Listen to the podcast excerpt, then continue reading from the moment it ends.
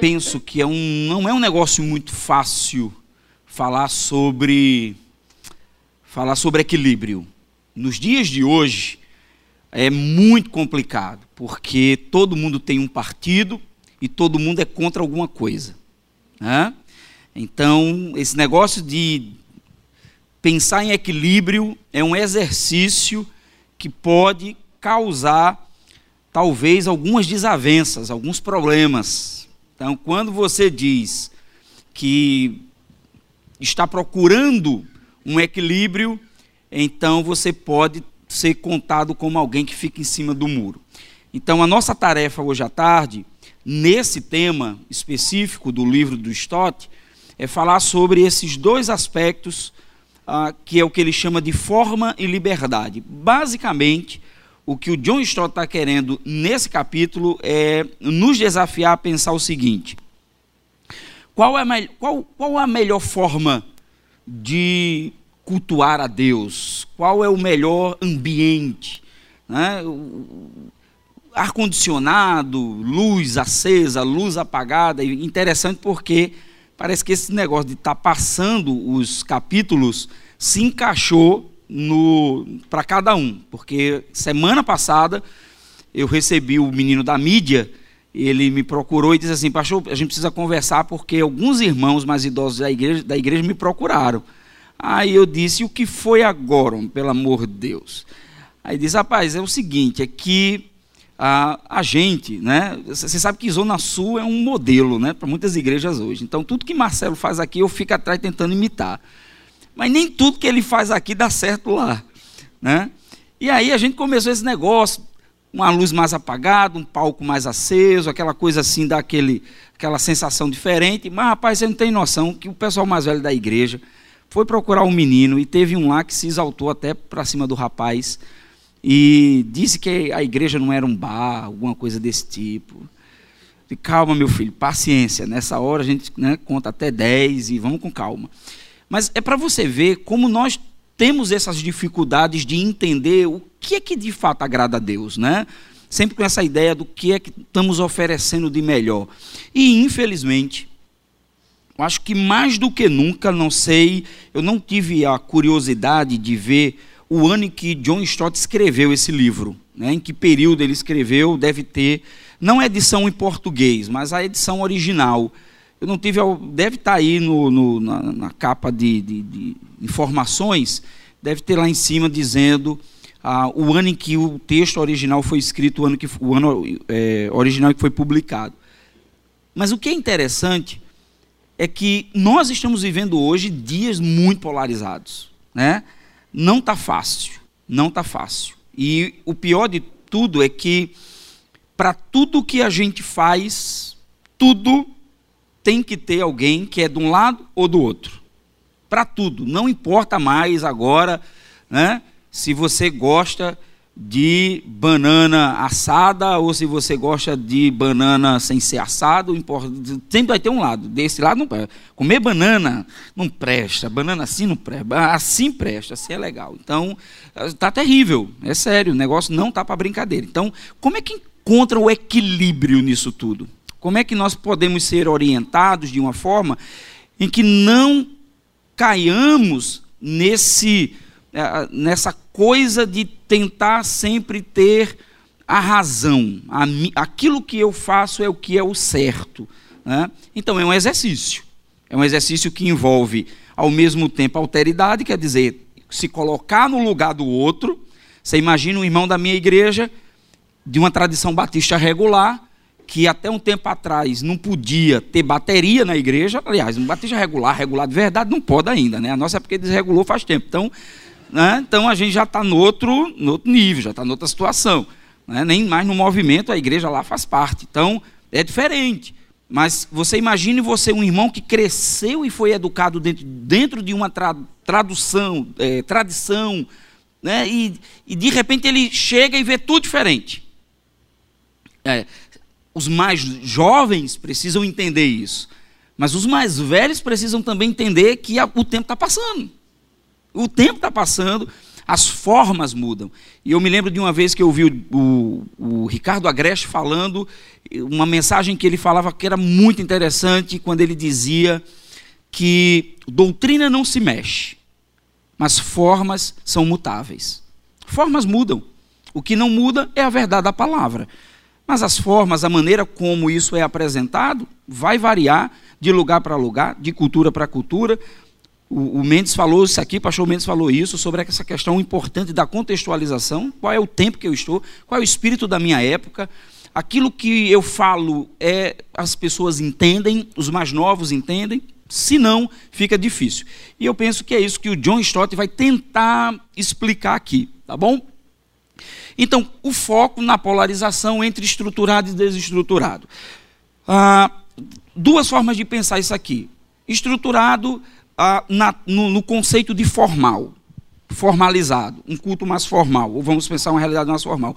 Desestruturado está num contexto mais informal, de um culto com mais liberdade, onde as coisas acontecem de maneira mais fluente, sem que haja né, uma hierarquia dentro da programação, que exista toda uma coisa. Aliás, vale salientar que até mesmo, até mesmo os cultos mais ah, informais, eles, eles desenvolvem uma certa hierarquia. Tempo, é, a hora de quem faz o quê, entende? Então sempre vai ter isso.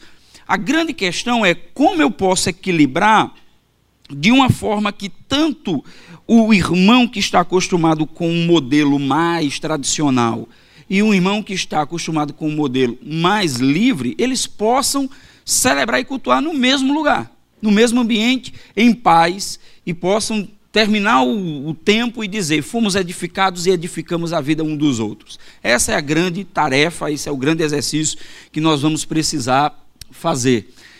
Então, estruturas seculares estão desmoronando, gente, desmoronando em todos os lugares. E o Stott começa dizendo isso. Ele não nega de forma alguma que nós, nós estamos vivendo estruturas que estão sendo desfeitas Há uma rebelião mundial contra formas institucionais rígidas e um sentimento universal por liberdade e flexibilidade.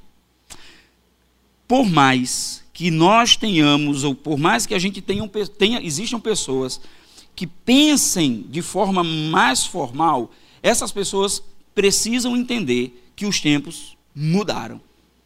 E é verdade, estruturas seculares elas vão desmoronando em todos os lugares. Tudo aquilo que é muito estruturado, tudo aquilo que é muito arrumadinho, muito organizado, começa a ganhar uma outra forma. Então, existe de fato uma rebelião contra formas institucionais rígidas. Por exemplo, você quer ver um exemplo claro disso? Família. Família. Onde, onde você vai encontrar uma família nos moldes, por exemplo, de 1950. Você encontra hoje? Não encontra. Não encontra. Eu vou ser mais generoso, né? Todo mundo novinho aqui, ninguém nasceu em 1950. Né? Mas pense aí, eu, hum, década de 80, início da década de 80, eu era um garotinho, tinha uns 7, 8 anos, e minha criação foi muito rígida. Eu me lembro que meus pais, eles estavam numa sala conversando, chegou uma visita na nossa casa. Primeira coisa, menino, você não pode se intrometer na conversa de adulto. Na hora em que a gente estiver conversando, você não pode. Gente, a gente não podia botar nem a cabeça na sala para ver quem era as visitas. Porque quando a gente botava a cabeça na sala, parece que a mãe da gente já tinha um radar que ela fazia assim, ó. Não é? Botava aquele olhar penetrante, que a gente já sabia que o resultado era uma surra depois. Né? E eu apanhei muito, não é brincadeira não. Então, o que, é que você tem? Você tem uma estrutura que está mudando, que é a família. Gente, você é pastor, eu sou pastor. E a gente, às vezes, faz umas visitas na casa dos irmãos. Você chega na casa, tá o menino correndo para lá e para cá. A televisão tá ligada, né? E é aquele negócio, você não consegue se concentrar, você não consegue nem conversar com as pessoas. Mudou. As estruturas mudaram. Instituições mudaram. Família mudou. Então, como é que a gente encontra o equilíbrio? Então, não dá para criar os filhos como antigamente, Mas será que um excesso de liberdade também não acaba acarretando em alguns problemas? Acho que, entende? É isso que ele está querendo encontrar. É, é, como nós podemos fazer com que esse equilíbrio se apresente ah, nesse contexto. Vejam só, muitos jovens cristãos estão clamando por um tipo de cristianismo novo e desestruturado que está destituído, de alguma forma, de fardos eclesiásticos que foram herdados do passado. Para pastores mais velhos, lidar com jovens não é fácil. E com os jovens dos dias de hoje. Por quê? Porque eles, eles são ah, de uma geração que tem muita dificuldade com hierarquia, com organização. Ah, veja só, eu tenho um filho que tem 19 anos. Eu chego no quarto dele, ele não é mais um adolescente, é um jovem. Eu chego no quarto dele, ele está estudando, está na universidade, faz enfermagem. Gente, não é brincadeira, não. Eu queria entender como é que ele consegue, ao mesmo tempo, estar tá jogando ló, está é, estudando com as matérias lá, com fone de ouvido, conversando com os amigos. Como é que você consegue isso? Como é que você consegue equilibrar tudo isso? Ele não se adequa mais àquela estrutura do cara que acorda de seis horas da manhã, que senta, estuda, né? que tem uma rotina. Não, ele não se adapta a isso. Para ele é muito complicado. Então, ele gosta de fazer várias coisas ao mesmo tempo. Então esse jovem de hoje ele está reclamando disso. Então o Stott ele vai dizer que existem pelo menos três principais, ele pelo menos detecta isso, ah, dessa corrente antiformalismo. E o que é que ele diz, o que é que ele identifica? Primeiro, a igreja e seu ministério. A busca por uma igreja sem forma fixa. Muitos dos nossos jovens estão em busca de uma igreja que não tenha mais essa estrutura formal, quando você pensa em igreja. Quando ele procura uma igreja, ele vai, tá, ele vai procurar uma igreja que tenha um estilo mais contemporâneo. Pode acreditar nisso. Tem exceções? Tem. Mas a maioria deles vão procurar algo que tenha um pouco mais de informalidade. A condução do culto. Desejo por um culto sem ordem específica. Agora você imagina o seguinte: quando eu, eu cheguei na igreja batista com 13 anos de idade, foi numa época em que o culto, como é, como é que ele forma? É, ele existia, né? Então, cheguei numa igreja batista, tradicional, não, eu fui da convenção a minha vida inteira, então eu chego lá na igreja ah, e você tem o dirigente, o dirigente do culto, né? quer dizer, o louvor era uma parte do culto, ele não era metade do culto, entende? Então você tinha o dirigente, aí tinha a leitura bíblica, as pessoas ficavam de pé, fiquemos em pé para a leitura da palavra do Senhor. E a igreja se levantava, não tinha projeção, né? foi o início que estava chegando reto, projetou nas igrejas, né? quem conhece o reto projetou. Então, você tinha toda uma formalidade. De repente, chegou alguém com a ideia de se fazer o seguinte: vamos eliminar o dirigente, e agora é o louvor quem toma conta de tudo. Pronto. Você imagine só. Alguns jovens, eles estão em busca de uma realidade mais ou menos parecida com essa. Eles não, ele não adianta. Ah, um modelo mais tradicional vai acabar gerando esse conflito no coração do nosso jovem. E relações institucionais. Ah, uma rejeição ao, à, à questão denominacional, né? uma nova ênfase em independência. Preste atenção. Enquanto que a velha guarda, os velhos caciques das nossas igrejas estão fazendo guerras por questões doutrinárias, os jovens estão se desligando das instituições convencionais, sejam elas de, de que for, batista, assembleiana, eles não têm mais compromisso denominacional. Eles não querem mais isso. Para eles, esse negócio de. Então, quer dizer, você tem uma igreja que faz parte de um determinado movimento, mas que a, a maioria dos, dos, jovens ou das pessoas mais jovens que circulam naquele lugar, eles nem sabem do que está acontecendo no movimento dele. Está nem aí. Tá pouco, ele não quer nem saber. Ele está preocupado com a igreja local, com o culto dele, com algumas coisas referentes à igreja local. Então, há uma ênfase muito forte nessa questão da liberdade, de querer se livrar dessas amarras. Tá bom? Aí veja só. E o outro lado? Tem alguma coisa a dizer sobre isso? E o pessoal da velha guarda, que gosta das instituições, né? eles têm alguma coisa a dizer? Então preste atenção nisso aqui. Liberdade não é sinônimo de anarquia, isso é o Stott que diz. Será que se pode construir um argumento a favor de formas e estruturas de algum tipo? É possível oferecermos às pessoas a possibilidade de um culto que consiga alcançar tanto o jovem quanto o mais antigo, aquela pessoa mais conservadora? É possível? Então, esse é o desafio que ele nos impõe no restante do seu livro, pelo menos desse capítulo. Primeiro, uma igreja estruturada. Então, o que é que ele diz? Gente, claro, por mais que você pense que não exista, toda a igreja, mesmo que ela tenha determinada liberdade, que o seu, o seu estilo seja mais livre, existem aspectos que são muito conservadores. Batismo e ceia, por exemplo. Se você for para uma igreja evangélica em que ela não tenha batismo e ceia, você vai estranhar, vai ou não vai? Vai. A, a forma, às vezes, muda. Mas a ideia da ceia, do sacramento, é algo que tem a ver com estrutura. Não tem a ver com liberdade. Tá, eu, eu não vou mais celebrar a ceia. Eu não sei, foi, acho que alguém um dia desse, não sei se foi no grupo que eu e Arthur tá, não sei se foi Sagai que andou perguntando. Sagai chegou com umas ideias meio estranhas, perguntando se. É, me diz uma coisa, o que, é que vocês acham da ceia?